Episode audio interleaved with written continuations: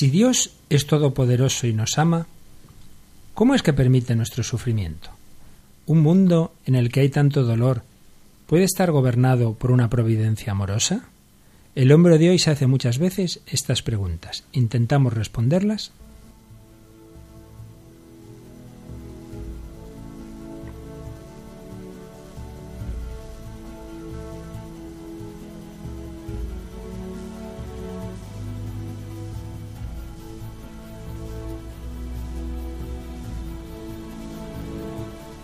Comienza El hombre de hoy y Dios.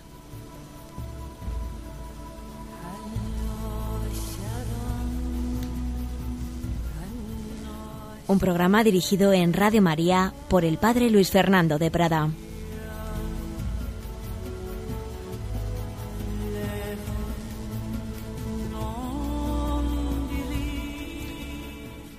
Un cordial saludo, queridos amigos, y bienvenidos al hombre de hoy, Dios. Aquí seguimos una semana más, aquí seguimos intentando bucear en el corazón del hombre de hoy.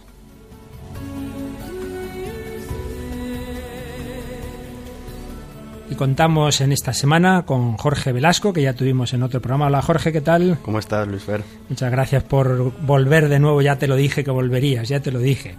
Bueno, Jorge, pues hemos tenido bastantes correos en esta semana y entre ellos me ha llamado la atención especialmente uno que nos manda Paloma. Si eres tan amable, nos lees lo esencial de, de este, de este correo de Paloma, por favor. Sí, Paloma nos cuenta lo siguiente. Dice, escuché de madrugada su último programa yo no conocía ni conozco todavía a García Morente, y al oír la narración de lo que él denominó el hecho extraordinario, le entendí muy bien, pues yo viví exactamente lo mismo hace bastantes años. Él explica perfectamente el momento en que el Señor se le hizo presente. Mi experiencia fue idéntica, por tanto no tengo ninguna duda de lo que García Morente que escribió es cierto. Esta madrugada, en que por estar enferma estaba despierta, me ayudó a recordar aquel momento extraordinario, y esto es un gran consuelo, en medio de la desolación de algunos días. Enhorabuena por el programa. Pues gracias, gracias Paloma por tu correo que nos anima a todos porque nos hace ver que en efecto experiencias místicas como la que leímos de aquel converso García Morente pues no son una cosa que le pasa solo a una persona o dos en la historia, sino que el Señor tiene para cada uno de nosotros sus gracias, sus momentos y nunca podemos excluir lo que el Señor pueda decirnos. Estábamos hablando, hemos ido hablando en los programas anteriores de la existencia de Dios, de cómo el hombre busca sin saberlo o sabiéndolo a Dios, cómo es razonable creer en ello. Eh, dedicamos los dos últimos programas a Jesucristo, como Dios se nos ha comunicado de una manera plena y total en Cristo. Pero nos había quedado un tema ahí un poco pendiente que lo vamos a afrontar hoy. Si habíamos dicho que ver este mundo, su belleza, su orden, todo lo mucho bueno que hay en él, nos hace pensar que alguien lo ha hecho, que este mundo remite a un creador. Poníamos el ejemplo, si nos encontramos por el desierto un ordenador, pues desde luego no se nos ocurre pensar que se ha ido formando solo por evolución de, la materia, sino que eh, lo ha tenido que hacer un ingeniero. Eh, pues decíamos, si eso es así con un ordenador, eh, mucho más con el ser humano, con este mundo, y veíamos de que de este mundo nos remite a su creador. Pero quedaba ahí un tema, quedaba ahí un tema pendiente. Y es, sí, es verdad, en este mundo hay mucha belleza, hay mucha, mucho orden, pero también hay sufrimiento, también hay desorden, también hay cosas que no funcionan. Y dijimos, bueno, ya hablaremos del tema del sufrimiento. Pues es lo que vamos a hacer hoy, un tema realmente difícil, delicado y como siempre daremos unas pinceladas, volveremos sobre él desde otra perspectiva más adelante. Eh, el Papa Benedicto XVI, hace algún tiempo en un encuentro con jóvenes, hablando de estos temas, de, de la existencia de Dios, decía, a mí me parece que el verdadero problema actual contra la fe es el mal en el mundo. Nos preguntamos cómo es compatible el mal con esta racionalidad del Creador. Sí, en el mundo indudablemente tiene que estar hecho por una inteligencia muy grande, pero también en el mundo hay terremotos, hay sufrimiento del inocente. Nos preguntamos, decía el Papa, cómo es compatible el mal con esta racionalidad del Creador. Es un tema que siempre a la humanidad le ha inquietado, que aparece en la Sagrada Escritura, aparece, por ejemplo, muy claro en el, en el libro de Job, pues ese inocente que se era fiel con Dios y sin embargo le ocurren toda clase de tragedias. Pues es el tema que hoy un poquito vamos a intentar acercarnos eh, con, con, inmenso respeto, porque es un misterio. El sufrimiento es un misterio. Y la persona que está sufriendo mucho, uno va y le dice cosas y dice, sí, sí, muy interesante, ¿verdad? Pero el que está sufriendo aquí soy yo. Por eso es un tema que hay que tocar realmente pues como de puntillas y, y con ese respeto ante el misterio de la cruz. Un gran converso, del siglo XX, C.S. Lewis, eh, conocido quizá en los últimos años especialmente porque se ha llevado al cine esa obra tan bonita de las crónicas de Narnia, pero tiene también cartas de un diablo, del diablo a su sobrino, eh, Seducido por la alegría, que es precisamente el libro en el que cuenta su conversión. C.S. Lewis era ateo, era ateo y su amistad con Tolkien y otros grandes profesores de Oxford pues fue un instrumento para que se acercara a la fe cristiana y finalmente pues acabó en esa conversión. Un hombre muy cercano al catolicismo, no llegó a dar el paso, se quedó digamos como en un núcleo central del cristianismo, pero los que lo han estudiado a fondo dicen que como les pasó en general a todos sus amigos, como este Tolkien, pues seguramente hubiera vivido algo más, hubiera dado ya el último paso a la Iglesia Católica, pero en cualquier caso pasó del agnosticismo al, al cristianismo. Pues bien, C.S. Lewis expone este tema de una manera sencilla y a la vez muy, muy profunda, que yo os lo aconsejo en un pequeño librito, se llama El problema del dolor. Aquí toca muy bien el tema. Y C.S. Lewis pues lo experimentó en primera persona, porque mm, esto ha sido llevado precisamente al cine en una película que ahora Jorge nos introduce. Le ocurrió algo que recoge la película Tierras de Penumbra. ¿No es así, Jorge? Sí, Tierras de Penumbra es una película del año 93 que dirigió Richard Attenborough y está basado en un ensayo del propio Luis eh, llamado eh, Una pena en observación.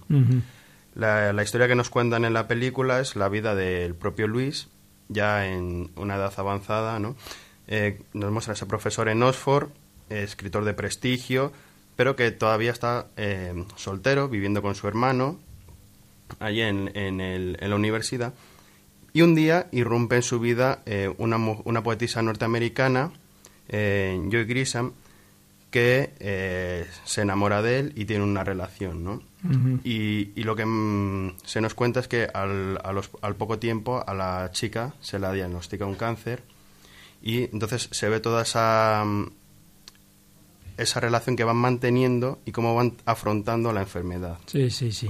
Es realmente muy impresionante, una película que vale la pena ver y además ya digo, es que recoge la historia real. Este hombre cuando por fin, ya mayor, se enamora, pues al poco tiempo, a los cuatro años, esa mujer norteamericana va a morir de un, de un cáncer de huesos. Y ese ensayo que mencionabas, una pena en observación, es precisamente, digamos, algo así como el diario que Luis hace de cómo él va sufriendo, cómo van viviendo ese dolor. Pues bien, vamos a escuchar un fragmento de esa película. No se extrañe que se oyen como dos voces, porque no el, original del que he sacado el sonido tiene el inglés y el español, pero creo que entenderemos perfectamente un discurso que está haciendo C.S. Luis en que afronta el tema del dolor.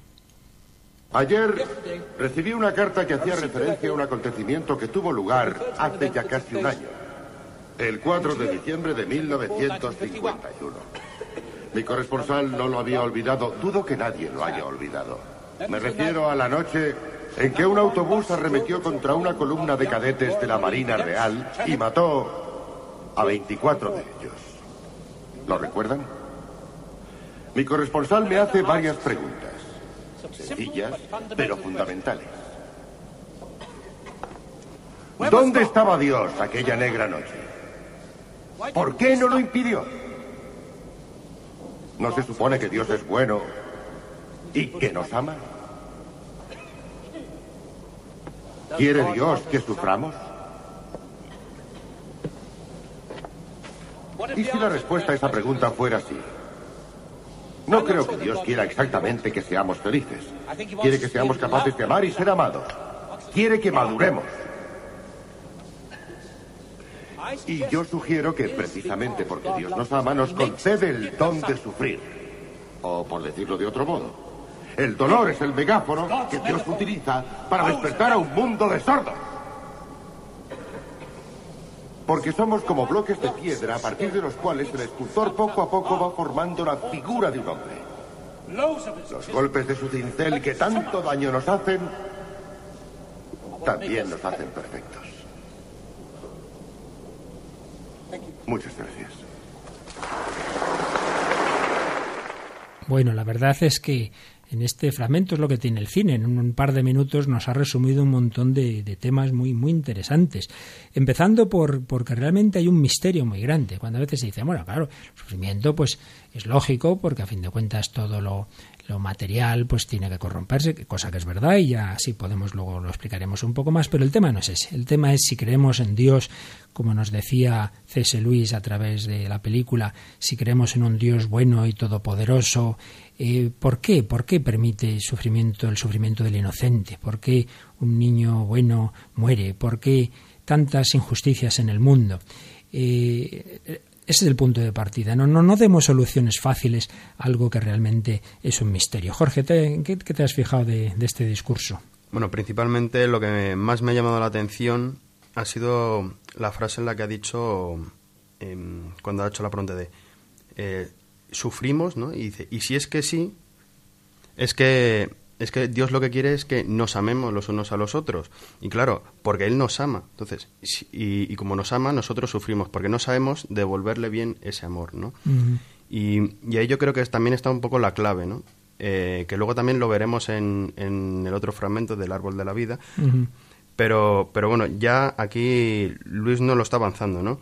El, el propio hecho de, del amor y, al no saber amar correctamente, porque no, nos ha dicho eh, estáis en formación, ¿no? También, eh, un poco. Y entonces, en ese, en ese momento es cuando ya te das cuenta de que eh, si no sabes amar bien, pues te toca sufrir. Y, mm. y, haciendo ese camino es como puedes llegar también a...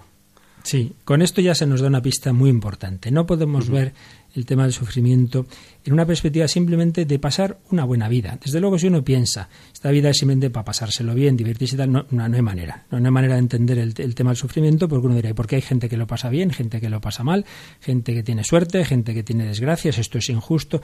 Es que no hay que verlo en esa perspectiva. Hay que verlo en que todos los hombres estamos llamados, como dice el discurso de Luis en la película, estamos llamados a madurar, a madurar en el amor. Por tanto, como bien nos dice Jorge, hay que relacionar siempre el tema del sufrimiento con el tema del amor.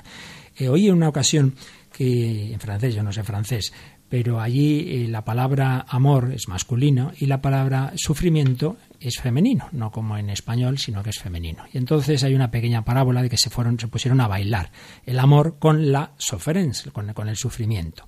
Y en un momento dado le dice el sufrimiento al amor, no me dejes, no me dejes, que sin ti soy muy feo. Y es verdad, sufrir sin amor, simplemente sufrir es algo horroroso. Pero le responde el amor, y tú a mí tampoco me dejes, porque sin ti soy menos bello. Y es verdad, es que un amor que se madura en el sufrimiento se hace más intenso. Y, por eso vamos a ir escuchando estos diversos fragmentos de distintos autores e ir sacando pinceladas que nos acerquen a, a este misterio del sufrimiento. Y esta podría ser la primera. Veámoslo siempre en clave de amor. El sufrimiento, si el Señor lo permite, es porque con ello podemos madurar en el amor. Ya ha dicho otra frase, Luis, realmente que está en alguna de sus obras, en la película, muy importante. Y es que muchas veces, si las cosas nos van muy bien, vivimos un poquito como en la superficie, vivimos en plan muy, muy eso, superficial y frívolo.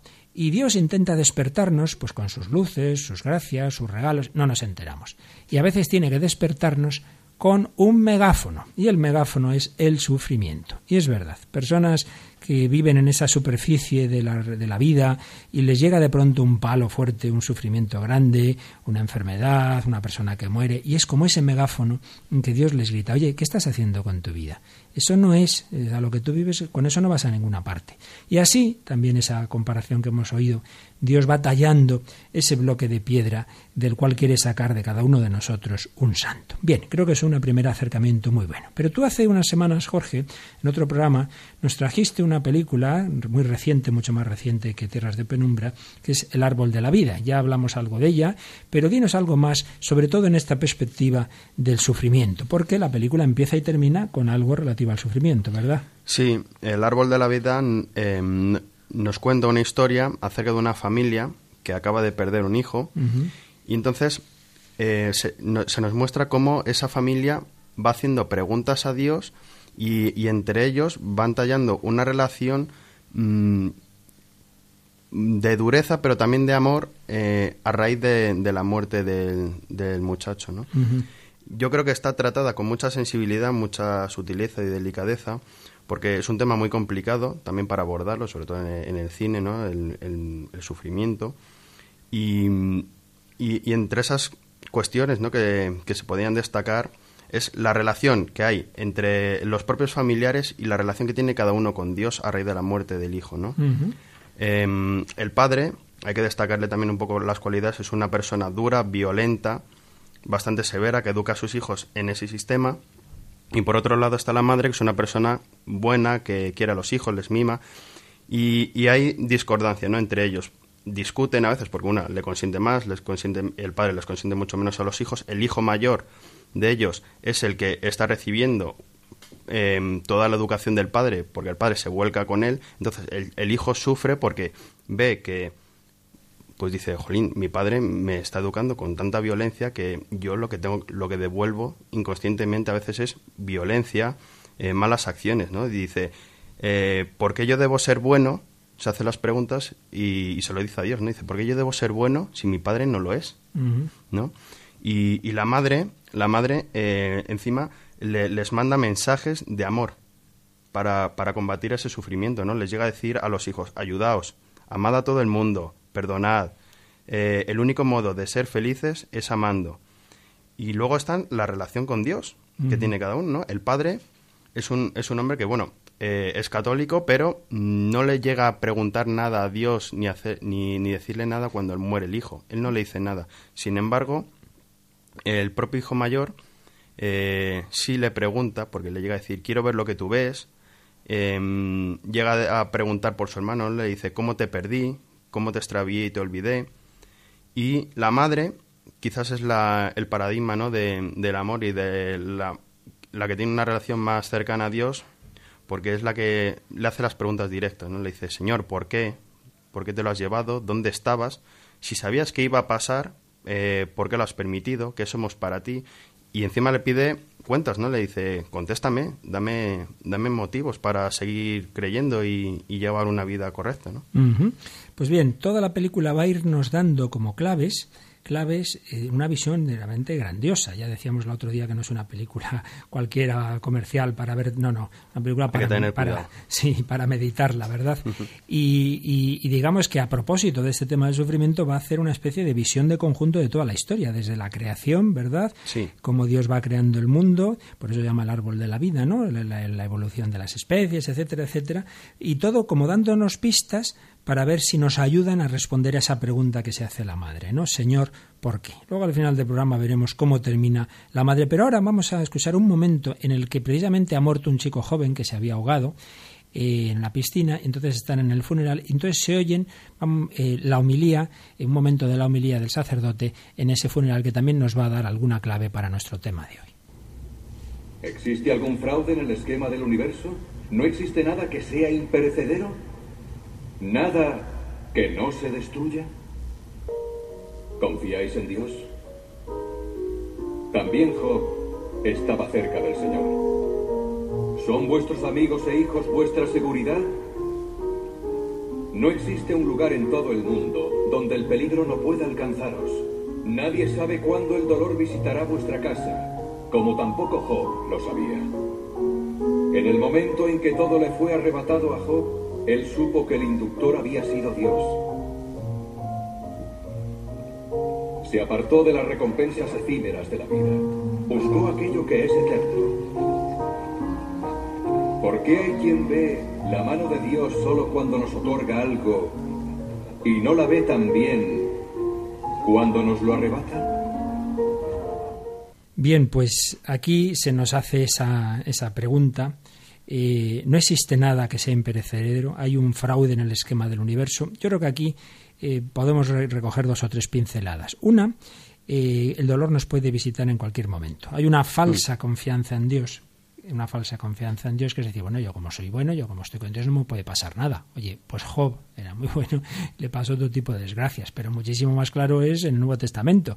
Más santo e inocente que el Hijo de Dios hecho hombre, Jesucristo, no hay nadie, y que la Virgen María no hay nadie, y que hayan sufrido más que ellos tampoco hay nadie.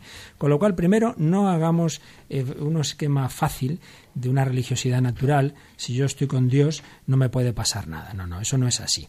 Y luego eh, insiste la humildad del sacerdote que no hay nada, eh, si no hubiera nada imperecedero, nada que no se destruya, realmente nuestra vida sería para estar agobiada. Pero claro, esa pregunta tiene una respuesta desde la fe, y es que sí que existe algo imperecedero, que precisamente la película va a terminar abriendo la puerta hacia el cielo, ¿verdad? Sí que es la única respuesta definitiva. ¿no? Eh, si, si el mal de este mundo tuviera la última palabra, pues claro, eso sí que sería un, haría más difícil, digamos, nuestra fe en un Dios amor, pero es que no es así. Por eso creo que son pinceladas interesantes que nos, que nos ha dado también esta, esta, esta homilía, ¿no te parece? Sí, eh, sí destacar también, no solo si que, vamos, el, el hecho de que el, dolor a veces te puede visitar en el momento más inesperado y, y la pregunta primera, ¿no? La de, la de si esto es un fraude. Pues no, no es un fraude, es, es la realidad, es la, es, la verdad, es lo que nos pasa a todos. Y, bueno, hay que vivir con ello. Luis lo decía, ¿no? De antes, eh, hay que estar atentos porque Dios en el momento que tú te despistas te va a mandar una señal, ¿no? Y haces te va a dar un mazazo para que, con, por medio del sufrimiento, para que te des cuenta. y, y, hay una frase que quería destacar del árbol de la vida, ¿no? Que la dice la madre a raíz de, de la muerte, ¿no? Cuando se dirige a Dios, directamente le dice, te seré fiel y no me importa lo que me suceda, ¿no? Como asumiendo que, vale, tengo que sufrir, pero contigo eh, voy a sufrir menos, ¿no? Contigo a mi lado. Y, lo voy a poder llevar muchísimo mejor. Yo creo que eso también eh, denota eh, personalidad en, en, la persona, ¿no? Y, y que está afrontando bien el problema y que pase lo que pase le va a ser fiel a Dios, ¿verdad? No como eso es que me he enfadado con Dios porque me ha permitido tal sufrimiento, y entonces se aleja. Bien, eh, este tema del sufrimiento está presente en, en todas, en, todas las manifestaciones culturales, por supuesto también en la música. Uno de los grupos actuales, Amaral, tiene una canción, bueno, tiene bastantes en que sale el sufrimiento. ¿Cuál nos has traído hoy, Jorge? Pues hoy te he traído la canción eh, Salir Corriendo de Amaral, que se encuentra en el disco Estrella de Mar y nos habla un poco, mmm, bueno, es un tema sobre la violencia. La violencia en la familia, ¿no? La violencia doméstica. Sí, y, y bueno, prefiero que se escuche un poco... Sí. Vamos a escucharla. En un vaso de cristal. ¿Cuántas gotas tienes que dejar caer hasta ver la marea veces te he hecho sonreír. Esta no es manera de vivir.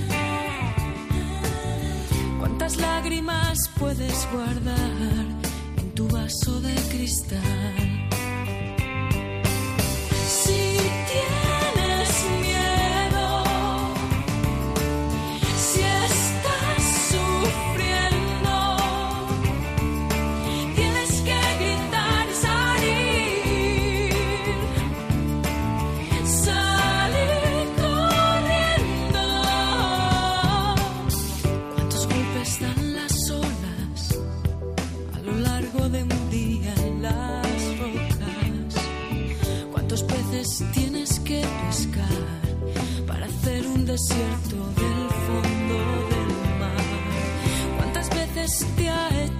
Callar? ¿Cuánto tiempo crees que aguantarás?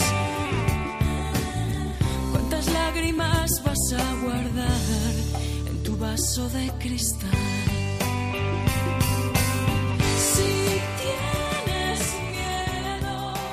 sufrimiento está ahí siempre presente, cuántas lágrimas, cuánto dolor.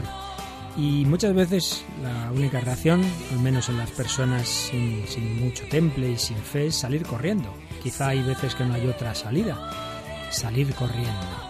Pero nosotros sabemos que hay una manera más profunda, que es esa perspectiva en la que sabemos que Dios se sirve de todo para que madure nuestro amor, para que madure nuestro corazón, para ir tallando esa piedra de nuestra personalidad humana y cristiana.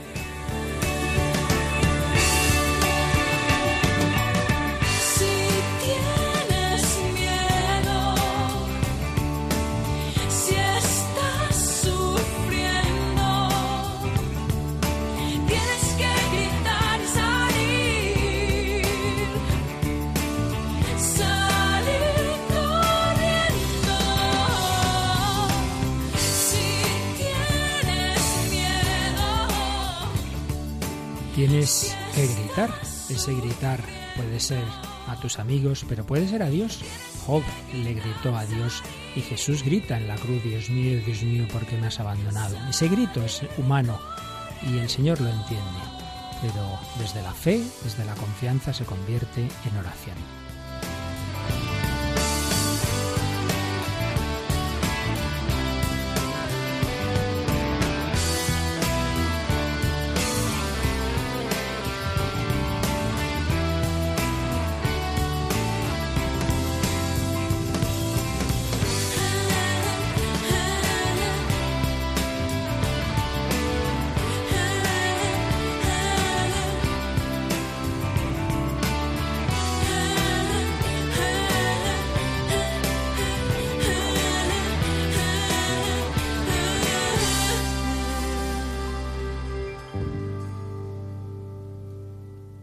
Bien, pues en nuestra perspectiva, que asume que es un misterio, que muchas veces ante él lo que nos sale es eso, salir corriendo, gritar, pero estamos intentando acercarnos a ese misterio del sufrimiento y viendo los aspectos positivos.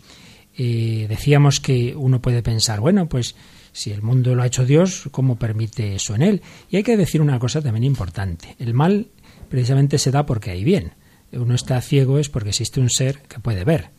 Y a veces nos fijamos en lo negativo y nos olvidamos de lo positivo. El mal no, anula el orden que hay en el mundo. Quiero decir, si nos encontramos un Mercedes eh, precioso, pero nos resulta que nos lo encontramos con un bollo tremendo, pues no creo que se nos ocurra decir, oye, últimamente la Mercedes hace los coches con esos bollos. Pues no, es el señor que conducía este coche se ha dado contra otro o otro le ha dado, pero eso no anula que este coche fue hecho en una fábrica por una inteligencia que puso tales mandos, tales tal motor, eh, y a veces nos quedamos con el bollo. Oiga, el bollo viene después sobre un coche que implica una, una inteligencia que lo ha diseñado. Pues a veces nos pasa eso, que vemos eh, los choques que hay en este mundo, eh, vemos los terremotos, vemos esos aspectos negativos y se nos olvida que eso ocurre precisamente en una naturaleza diseñada con una gran inteligencia. Ese diseño inteligente no es incompatible con accidentes en la circulación cósmica, ni con las catástrofes naturales, ni con la malicia humana. Como dice don Manuel Guerra, como los accidentes de circulación son compaginables con conductores inteligentes de automóviles más o menos perfectos. Sí, sí, hay accidentes de circulación, pero eso no quita que haya coches hechos por personas inteligentes, conducidos por personas inteligentes, pero limitados. Y aquí ya viene una de las grandes respuestas. ¿Por qué hay sufrimiento? Pues hombre, porque todo lo creado es por definición limitado, solo Dios es infinito. Todo lo limitado tiene eh, en esa limitación tiene implícito esa, esa, posibilidad de que las cosas acaben no funcionando bien. Es que, es que es así. Y no digamos todo lo material y todo lo corporal, pues todo lo vivo de por sí tiende a morir, todo lo sensible de por sí en un momento dado tiene que sufrir eh, o puede llegar al sufrimiento. Por eso, de por sí, el que haya sufrimiento en el mundo no anula ese argumento que decíamos de una inteligencia que lo ha diseñado, que lo ha creado. En todo caso, el problema viene en cómo compatibilizar ese sufrimiento con el amor y la bondad de Dios. Porque uno dice, vale, de acuerdo, es lógico, pero hombre, por poder, Dios podría impedirlo, sí, Dios hace milagros, pero entonces, claro, está haciendo milagros permanentemente. ¿No habrá otro sistema mejor que sacar bien del mal? Bien, pues antes de seguir, vamos a escuchar una entrevista que le hice hace algún tiempo en otro programa de Radio María a un hombre muy sabio, un profesor, ha sido rector, rector emérito de la Universidad Abat Oliva Ciudad de Barcelona, eh, doctor en filosofía, también tiene la carrera de economía, y en fin, un hombre de una gran experiencia humana y cristiana, don José María Alsina Roca y que como veremos pues también tiene experiencia propia y familiar del tema del sufrimiento. Y le, hacíamos unas cuantas preguntas sobre este tema yo creo que vale la pena que recuperemos esa entrevista porque nos va a ayudar a profundizar mucho en este tema de hoy. Yo te haría una primera pregunta desde la antropología, desde todas las ciencias humanas. ¿Podríamos decir, ¿el dolor es inhumano o es algo humano? Pues frecuentemente se dice que el dolor es inhumano. Y es inhumano en la medida, digamos, que el hombre pues lo rechaza. Porque el hombre lo que quiere realmente es el bien. Y el dolor en sí mismo, en sí mismo en cuanto tal, no es un bien, es un mal. Mm. Y no estamos destinados al dolor, sino estamos destinados a la felicidad. Ahora bien, eh, dada la condición humana y tal como vivimos y como somos ¿eh? y en este mundo, el dolor nos humaniza.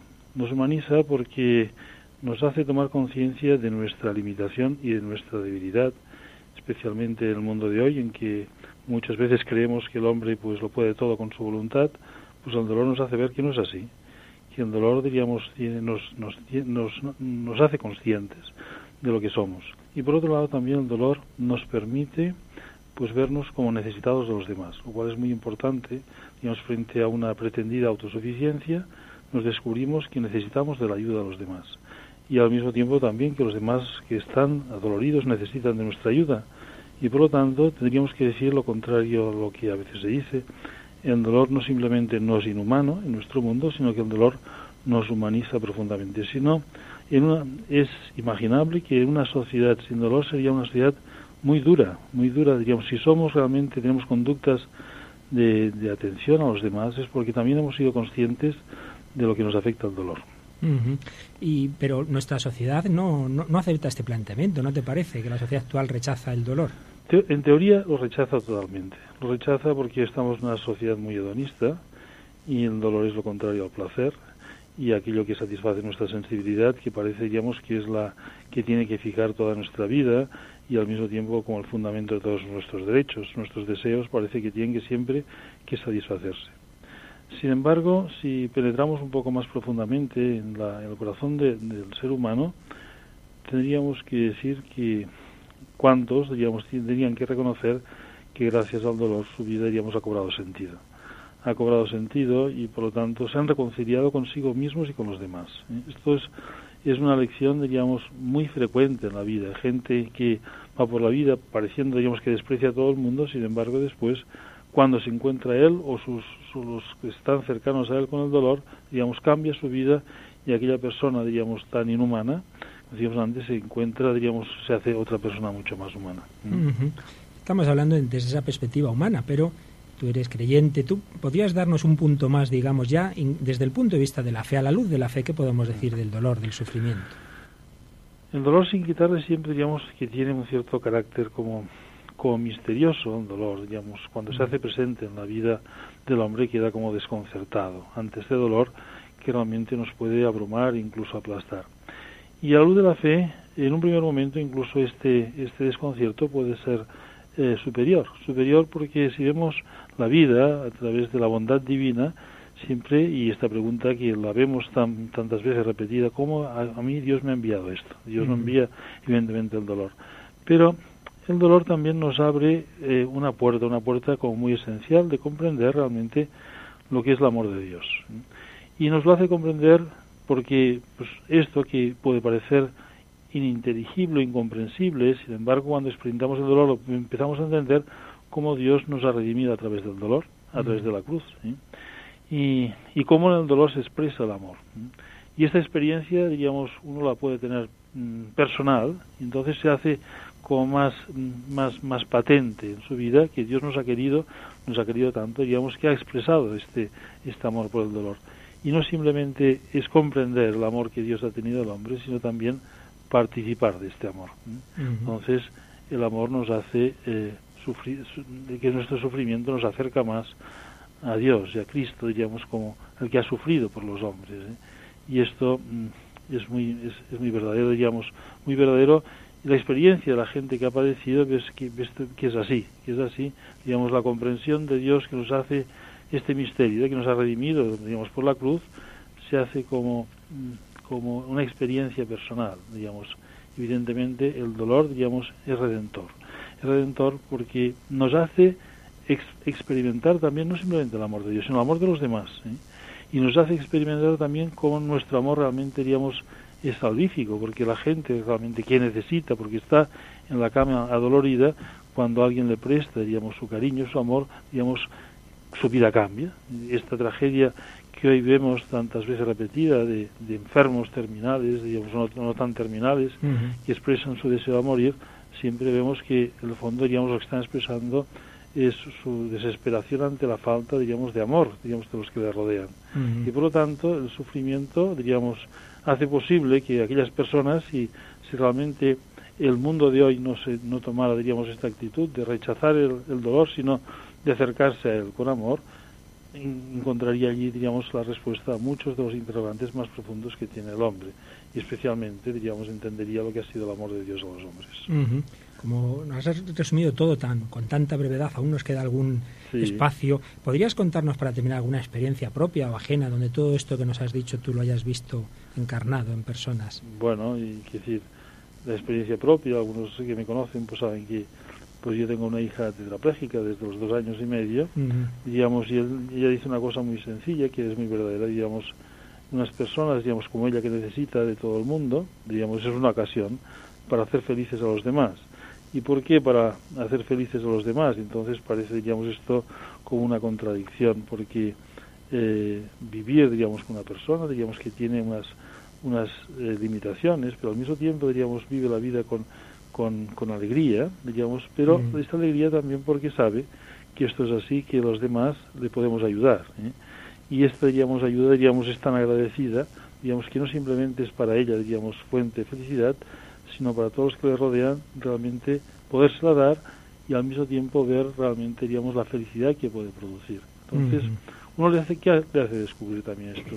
Lo que es importante en la vida. ¿eh? Lo importante en la vida no es, digamos, una sensibilidad que más o menos esté satisfecha, sino hay cosas realmente importantes y siempre las cosas giran en torno al amor, ¿eh? el amor que Dios nos ha tenido, el amor que Dios, el amor que tenemos a Él, el amor que los demás nos tienen y podemos dar nosotros y, y el dolor es evidentemente la- esta ocasión, esta posibilidad, digamos, grande y, y esto lo ves, digamos, en gente, incluso en gente, digamos, a veces alejada de la fe, Mm. cómo el dolor le, le es un camino para llegar a descubrir a Dios. ¿eh? Es verdad que hay gente, digamos, que como consecuencia del dolor, digamos, tiene una actitud de rebotamiento contra Sí. Dios, ¿eh? pero es porque no se ha encontrado con gente, digamos, que realmente le acompaña en su dolor. ¿eh? Eh, la gente que, que pasa por el sufrimiento no quiere tanto una actitud que podríamos decir de compasión, que si se entiende bien la compasión es muy buena, Sí. pero una, una decir, pobrecito, qué mal Sí. estás, ¿no? Sino una actitud realmente de ayuda y una actitud, diríamos, de, de, de- de ver que aquello realmente no es, una, no es algo que tiene que destrozar a una persona, que a través de aquella situación una persona puede realmente descubrir. Y es tan frecuente, tan frecuente ver que mucha gente dice, he descubierto lo que es la vida, y he descubierto lo que es la vida porque estamos normalmente atareados en cosas y fijados en cosas que no son importantes. Entonces yo creo que esto es una experiencia muy general y más general de lo que se acostumbra a pensar, de que la gente a través del dolor descubre la vida. Yo, yo, yo recuerdo una secretaria en la universidad, una chica, digamos, muy alejada de Dios, Sí. pero que tuvo una hija, digamos, mm, de, con síndrome de Down. ¿Cómo hablaba aquella chica, digamos, de, del síndrome, de, de aquel hijo suyo que había aceptado, que le habían recomendado abortar? Y aquella chica, digamos, ya digo, alejada de la fe, sin embargo, su vida, me decía, mi vida tiene otro sentido ahora. Digamos, y es, es más, tiene sentido, y digamos, y todo su sentido a su hijo.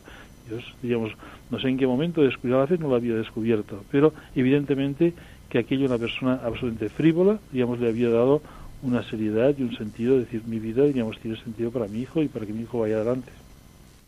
Bueno, la verdad es que con esta entrevista ya se nos han dado muchos puntos para nuestra reflexión en este programa del hombre de hoy y Dios, en el que hoy un servidor, Padre Luis Fernando de Prada, y con nuestro querido colaborador Jorge Velasco estamos acercándonos a ese misterio del sufrimiento. Jorge, de las muchas eh, cosas buenas que nos ha dicho el profesor José María Alsina, ¿cuál, ¿cuál te ha llamado más la atención? ¿Cuál destacarías? Bueno, yo lo que más me había fijado era en el que cuando ha, mencionado el dolor muchas veces eh, parece un misterio y, y nos sorprende porque no nos lo esperamos. Y entonces no- nos hace que nos preguntemos, pues, ¿por qué, por qué estoy sufriendo? ¿Por qué, por qué tengo este dolor? ¿no? Y, y ha dado la clave, ¿no? Ha dicho, dice, Dios nos dice, con el dolor se expresa el amor. Mm. Y luego a raíz de ahí ya, bueno, el testimonio de, que he puesto de su hija tetrapléjica, Mm. de que con, con su dolor, eh, como necesita ayuda, está haciendo feliz a los demás y, y afrontando la vida, eh, está siendo feliz ella y todo el mundo, ¿no? Haciendo felices a los demás que, que la pueden ayudar y ahí esa mutua Claro. eh, felicidad de, de- de ayudarnos, dejarnos ayudar, etcétera. Ciertamente nos ha ido dando como aspectos positivos que salen del dolor y por eso podemos ir entendiendo que Dios ha creado un mundo, como todo mundo creado es limitado, en el que permite un dolor, pero si lo permite como todas las cosas malas que Dios permite, es porque de ellas pueden salir bienes mayores. Y se nos han dicho varios, pues en vez de vivir en, la superficie, en la superficialidad, pues tomar la vida con, mayor seriedad.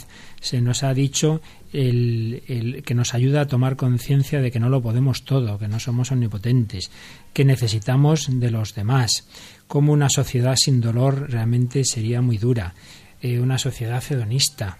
Eh, que es lo realmente importante en la vida. Y ya desde una perspectiva de fe, como el amor de Dios, eh, como el dolor, perdón, nos ayuda a entender un amor de Dios, un amor redentor.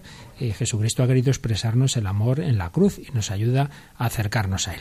Pues bien, si, si hemos oído realmente este, no solo doctrina, sino testimonio del profesor Alsina, vamos a tener un plato fuerte ahora. Y es que en el año 2007 eh, un servidor entrevistó también a una chiquita joven, eh, Arganuza, de San Sebastián, que tuvo un cáncer fulminante que realmente la hizo sufrir mucho. Y, la entrevistábamos para que nos hablara también de este tema del sufrimiento. Unos meses después de esta entrevista, el día de San Francisco de Asís, 4 de octubre, Iciar se fue al cielo. Por tanto, este testimonio que ahora vamos a escuchar, pues podemos tomarlo como desde el más allá, desde el cielo, Iciar lo que ya anunciaba y como ella ya veía que era probable que esto ocurriera pues nos, nos, está dando como esa clave, ya no simplemente de un dolor más o menos grande, sino el dolor de una muerte, de una muerte de una persona joven, eh, que realmente pues fue para ella y para toda su familia una ocasión de crecer en la fe, no de rebotarse, como antes oíamos que a veces ocurre, sino todo lo contrario. Pues vamos a escuchar con inmenso cariño este testimonio de Iciar Ganuza. Eh, hola a todos, me llamo Iciar y tengo 24 años, soy de San Sebastián y bueno, pues desde hace 10 meses estoy, estoy en tratamiento porque me detectaron un, un cáncer y bueno, pues yo hasta hasta ahora pues no había tenido una vida muy feliz y pues la familia, la carrera me ha ido muy bien, amigos y bueno, y fue un, golpe, un golpe bastante duro, ¿no? Porque me detectaron la enfermedad, pues un tumor en, en la pelvis y entonces pues por varios motivos era grave, ¿no? Pues por, por donde estaba, en contacto con muchos órganos vitales y y también por porque estaba ya muy avanzado y había cogido mucha fuerza y era difícil que respondiese al tratamiento y ya tenía metástasis en los pulmones. Y entonces, pues bueno, ya desde el principio nos avisaron que era muy grave y que había que, que luchar muy duro y pues ahí seguimos intentando, intentando vencer a la enfermedad. Bueno, pues eh, sobre todo yo creo que el, o sea, yo el sufrimiento lo que me ha ayudado pues en mi caso ha sido a redescubrir la fe, ¿no? Hay gente que, que en el sufrimiento pues la encuentra, que no ha tenido la suerte que yo tengo de haberla recibido desde casa, pero es que vivir la fe desde el sufrimiento, vamos, es como una cosa, es nuevo, ¿sabes? Que lo experimentas y es diferente. Te das cuenta de que tienes que ser coherente con lo que crees y que realmente te, te, está, te vale y qué es lo que te mantiene en pie cuando estás sufriendo mucho. Ojo, pues saber que, que, nuestra esperanza es el cielo, ¿no? Que no estamos aquí, mm. que no, que Dios no nos ha prometido que aquí vamos a ser muy felices, sino que, pues que en el cielo es donde vamos a descansar, pues eso te da muchísima paz. También, pues aunque el sufrimiento no se te vaya con la fe, pues le encuentras el sentido, como pues viendo la cruz, pues que toda la vida te ha acompañado, pues la ves de una forma nueva y dices, mira, pues Jesús sufrió y lo ofreció con amor, pues yo en mi medida, pues que es menor o lo que sea, pues yo, mm. si ya me han enseñado que el día a día vale, ¿no? Que el madrugón vale y que estudiar vale, pues cuanto más ahora que estoy enferma, ¿no? Y sufro por mí y por los que veo que sufren alrededor también, que eso es también igual difícil de llevar. Entonces, pues te da te da sentido, ¿no? Tener saber que, que el amor pues hace que, que lo que ofrezcas vale y que Dios se sirve de eso y bueno también los momentos esos de debilidad que no te los quita nadie y que y que igual tienes que asimilar una mala noticia y no quieres hablar con nadie o no puedes con tu alma y dices es que un día más y no puedo con esto más y con pues esos días también tienes al Señor no en el huerto de los olivos que como tú comparte tu debilidad humana y le pide a Dios que que si es posible pues que pase esto no pero pero tienes el ejemplo pues de, Cristo que dice pues que se haga tu voluntad y, yo creo que esos días son los días pues que se prueba tu fe y que se prueba que confías en Dios, en que en que te ama aunque estés sufriendo y pues yo creo que cuando dices, bueno, que se haga tu voluntad, pues te consuelas mucho al Señor, ¿no? Que sufre por tantas cosas que, que van mal en este mundo.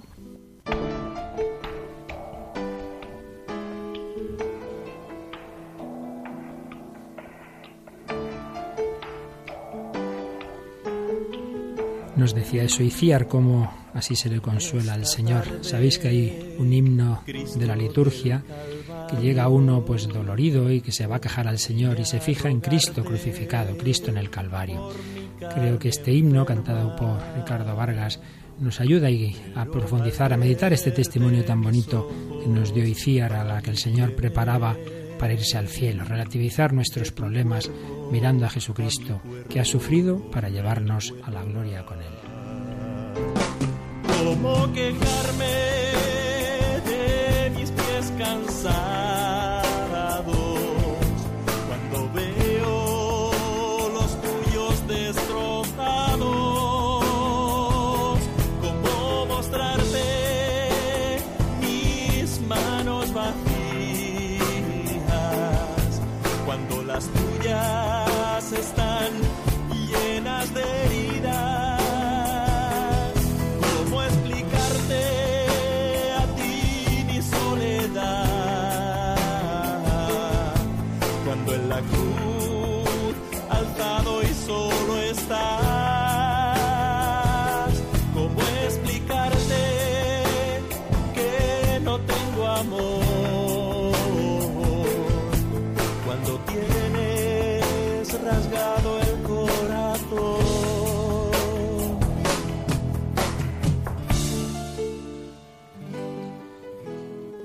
Jorge, ¿qué te ha parecido ese, tú no la conociste, ese testimonio de Iciar Ganuza?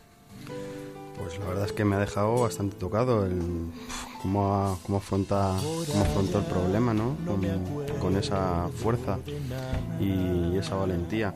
Me, me he fijado cuando cuando llega a decir en un momento, ¿no? Que el sufrimiento ayuda a encontrar la fe y, y eso me ha, me ha hecho también recordar lo que ha, ha dicho el propio Alsina antes, ¿no?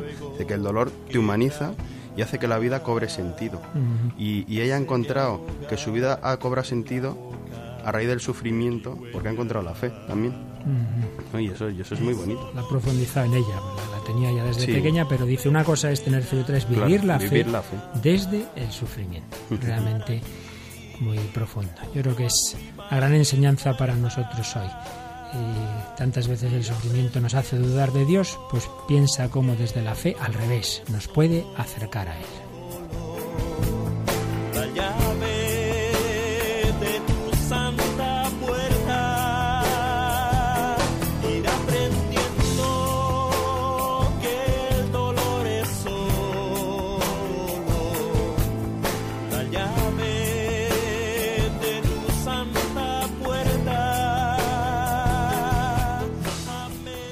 Ir aprendiendo que el dolor es solo la llave de tu santa puerta. Por eso, si el dolor, si el mal, si la muerte tuvieran la última palabra, realmente sí que sería difícil compatibilizar esa realidad con la fe en un Dios creador y amoroso. Pero es que no es así, es que el sufrimiento es como ese opositor que tiene que pasar dos o tres años de su vida muy fastidiados, encerrado, pero claro, no para estar toda la vida así, sino para luego conseguir esa oposición de ese trabajo que le encanta y así quedarse luego pues pues disfrutar de esa de esa profesión, ¿verdad? Pues bien, el Señor permite en un mundo limitado el sufrimiento que tiene muchas raíces, no hemos podido decir más que alguna cosa, pero en cualquier caso con esa confianza de que es un sufrimiento relativo, de que estamos llamados a una plenitud, que estamos llamados a una plena felicidad. Por eso vamos a terminar, Jorge, eh, con esa palabra con la que esa madre de, de la película del árbol de la vida, ¿verdad? Y que nos decías tú que al principio se preguntaba, ¿verdad? ¿Por qué, Señor? ¿Por qué? Y en cambio la película termina abriendo la puerta hacia el cielo. ¿Y, y cuáles son las palabras que dice ella? Las vamos a oír, pero como están con la música a lo mejor no las entendemos bien. Dinos tú, ¿qué, qué frase va a decir la madre al acabar la película? Pues dice lo siguiente, dice, te entrego, te lo entrego a ti, te entrego a mi hijo. Y todo encima envuelto en, en- en luz y mirando, y mirando hacia arriba, ¿no? Hacia, hacia el cielo. Te lo entrego a ti. Te lo entrego a ti. Pues vamos a oír ese casi final de esta película y que todos nosotros, nuestros dolores, nuestros sufrimientos, incluso eso, la muerte de un ser querido, podamos decir, Señor, te lo entrego a ti.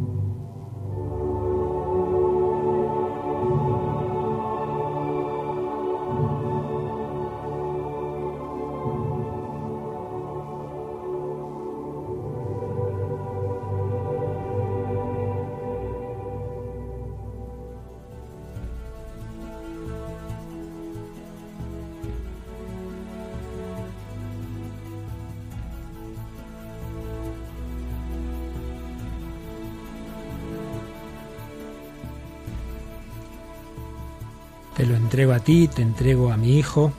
Bueno, creo que dentro de que, por supuesto, un tema tan tremendo, tan profundo, eh, solo hemos podido decir alguna cosita, pero creo que nos puede ayudar en este en nuestro caminar de este programa El hombre de hoy, Dios. Y una vez que habíamos hablado de Jesucristo, porque en último término, la última palabra, la palabra definitiva sobre el problema del mal es Jesucristo. Si solo creyéramos en un Dios creador que con su inteligencia ha hecho un mundo bueno, pero un mundo bueno, como todo lo limitado, donde hay sufrimiento, nos quedaría siempre hay una duda sobre ese amor de Dios. Pero es que Dios ha querido compartir el dolor. Cristo se hizo hombre y no vino a quitar el dolor, sino a compartirlo, pero a vencerlo también con su resurrección. Por eso, desde Cristo es donde tenemos realmente la última respuesta al gran problema del dolor. Ese dolor que busca que crezcamos en el amor, ha salido varias veces en el programa, esa relación entre el dolor y el amor. Todo lo malo que Dios permite es porque de ello puede sacar un bien mayor y el mayor bien es el amor, el amor de Dios que nos ha manifestado en la cruz y el amor que los hombres estamos llamados a dar a Dios y a los demás, especialmente al que sufre. Por eso decía el Papa Benedicto XVI que con la razón sí llegamos a un Dios creador, pero ante el sufrimiento decía realmente necesitamos al Dios que se encarnó y que nos muestra que Él no solo es una razón matemática, sino que esta razón originaria es también amor. El logos, la inteligencia, el creador es amor. Ese amor se nos ha manifestado en Cristo. Cristo ha compartido nuestro dolor en la cruz, pero lo ha vencido con la resurrección y nos abre la puerta a la vida eterna. La última palabra es de la felicidad, es de la vida, dice San Pablo. No tienen comparación los dolores de esta vida con lo que nos está reservado. Ni ojo vio, ni oído yo, ni cabe en corazón humano lo que Dios ha preparado para los que le aman. Por eso, la mirada cristiana es de esperanza, no es dolorista vemos que hay dolor, no huimos ante él, no queremos eh, mirar hacia otro lado, no tenemos la actitud estoica de aquí no pasa nada, no, no, no, ya sabemos que hay el misterio del dolor, pero el dolor es una preparación a la plenitud de la felicidad que nos ha abierto Cristo con su resurrección, esa felicidad donde está ya la Virgen María que a todos nos ayuda en lo que en la salve llamamos este valle de lágrimas, a vivir con fe y con esperanza. Pues nada, Jorge, ¿quieres recordar a nuestros oyentes antes de terminar el correo al que pueden enviarnos sus comentarios, como nos han hecho esta semana anterior? Sí, que tomen nota porque es el hombre de hoy y Dios, todo junto, arroba radiomaria.es. Repito, el hombre de hoy y Dios, arroba radiomaria.es. Estupendo, Jorge. Pues muchas gracias a Jorge, Jorge Velasco, que hoy nos ha querido gracias acompañar, a, a Monse, que hoy hemos tenido en el control, y a todos vosotros, queridos amigos, queridos oyentes, desde esta nuestra búsqueda de Dios hoy con ese misterio del dolor, seguiremos, seguiremos buscando desde la razón, desde el corazón, desde la fe, desde la experiencia, desde el testimonio, todo, todo tiene que servirnos para que el hombre de hoy busque a Dios. Hasta el próximo programa, si Dios quiere.